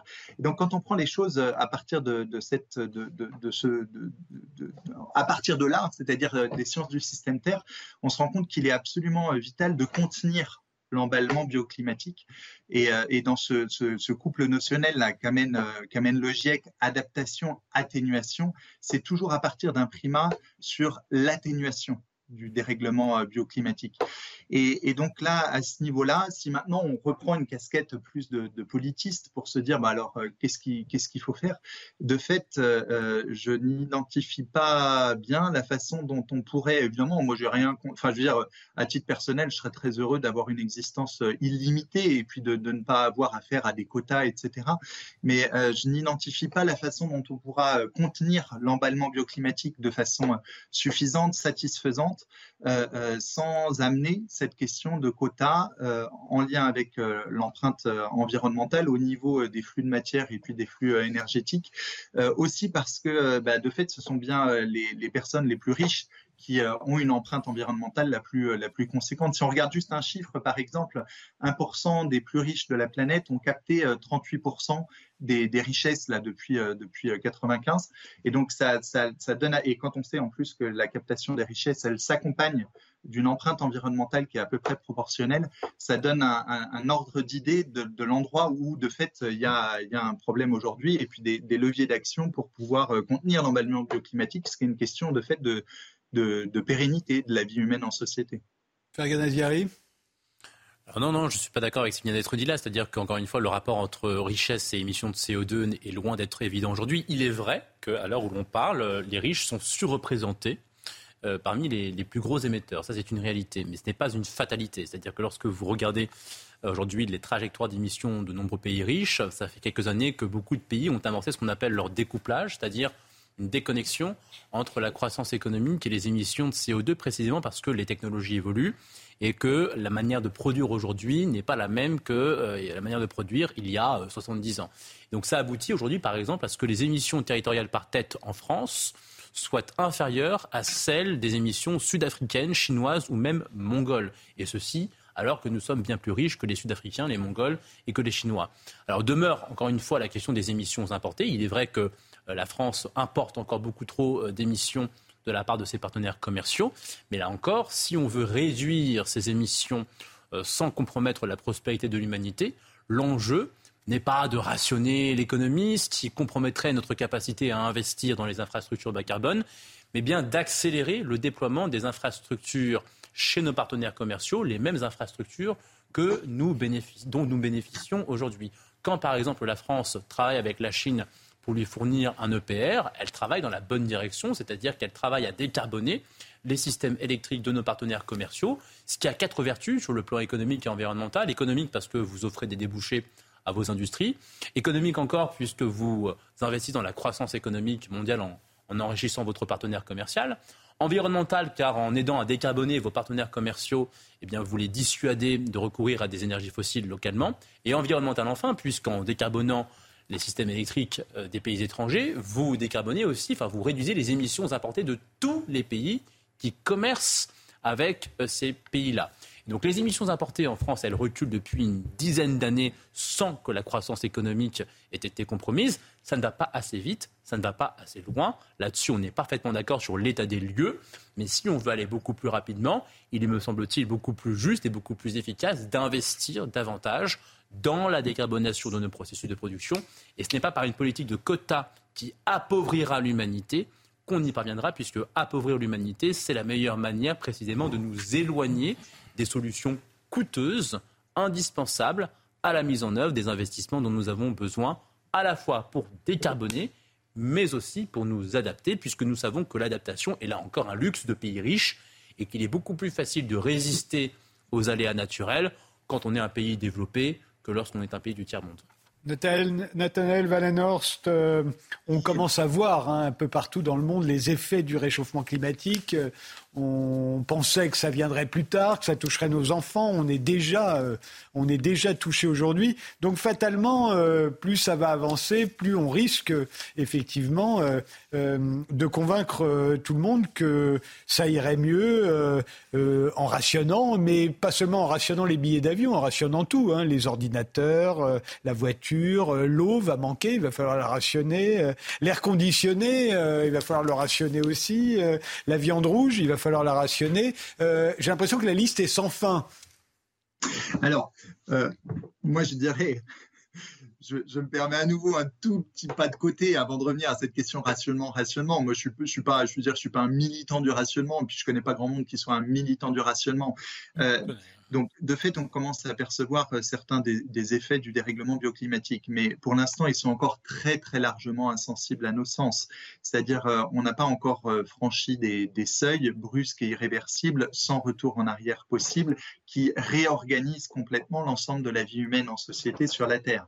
Et pour, pour sentir, pour comprendre ce que, ce que seraient ces franchissements de, de, de seuils, bah, de fait, il faut, il faut plonger euh, dans les savoirs euh, scientifiques qui sont la seule médiation dont on dispose pour être en prise avec le réel. C'est-à-dire le système Terre aujourd'hui connaît des, des, changements, des transformations, euh, ce qu'on appelle des forçages anthropiques, c'est-à-dire les activités humaines et principalement les activités euh, économiques forcent en ce moment des, grands processus écologiques qui organisent le système Terre. Et, et, et c'est à partir de là, c'est à partir d'un contexte favorable, stable et prévisible, un contexte bioclimatique, qu'on peut euh, qu'émergent les grandes civilisations, qu'on maîtrise les écosystèmes, qu'on peut dégager des excédents agricoles et puis ensuite qu'on peut dealer euh, les excédents agricoles et c'est ce qui nous permet aujourd'hui de, de, pouvoir parler euh, tranquillement, c'est parce qu'on a mangé un, sandwich avant l'émission, etc. Et, et si à cet endroit-là, on n'est plus en mesure à un moment donné de maîtriser les écosystèmes pour dégager des excédents agricoles, eh ben, de fait, ça vient complètement fragiliser et compromettre la, vie humaine en société. Alors, pour moi, c'est ça le risque. et à cet endroit-là, il faut que les mesures, mais c'est ce que nous dit le, le, sixième rapport du GIEC dans le troisième volet, il est possible de contenir l'emballement bioclimatique en adoptant des mesures radicales et en s'y tenant fermement. Là, je, dis ni plus ni moins, euh, voilà, euh, ce, troisième volet du sixième rapport du GIEC. Et euh, aujourd'hui, la ligne que, j'entends hein, là de, de, Fergan, que je, je comprends hein, tout à fait, c'est une ligne qu'on pourrait qualifier d'une certaine façon de techno-solutionniste, c'est-à-dire qui continue d'espérer dans des solutions techniques à des, à des problèmes qui sont systémiques et globaux. Euh, moi, je n'ai toujours pas identifié et je ne pense pas que nous puissions euh, avoir des solutions techniques qui puisse, à un moment donné, prendre en charge la complexité des problèmes globaux que, nous ayons.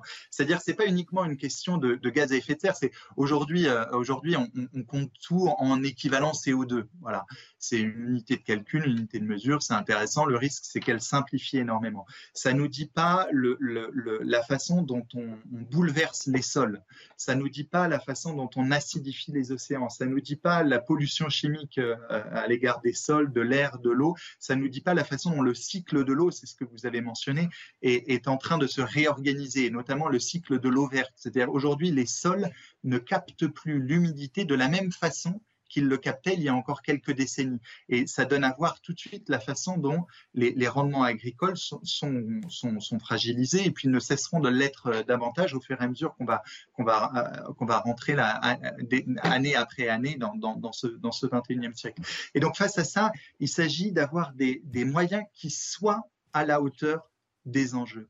Et aujourd'hui, le, relatif découplage qui est, qui est mentionné, euh, voilà, euh, c'est, il n'est pas à la hauteur des enjeux. C'est-à-dire que ce que nous dit la COP, euh, la COP 20, les accords de la COP de Paris, de la COP 21, c'est que si on prend l'unité de calcul d'équivalent CO2 par, par habitant, aujourd'hui, on est à peu près à 10 tonnes d'équivalent CO2 par habitant en France. Et il faut qu'on arrive dans 27 ans à être à 2 tonnes, c'est-à-dire à diviser par 5 l'empreinte équivalent CO2 par personne.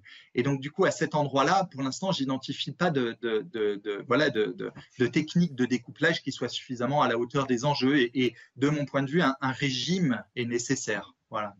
Et, ce régime peut éventuellement passer par du rationnement, euh, Roland Carole à, un moment donné. je crois que votre débat de ce soir est, est très annonciateur du débat politique à venir.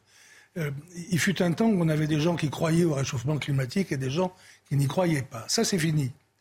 Euh, tout le monde s'est convaincu qu'il y a un réchauffement climatique.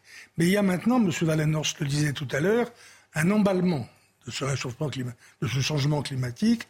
Et sur les 2022-2023, le GIEC a dû revoir ses analyses tellement on est dépassé par euh, les projections fondées sur ces années-là.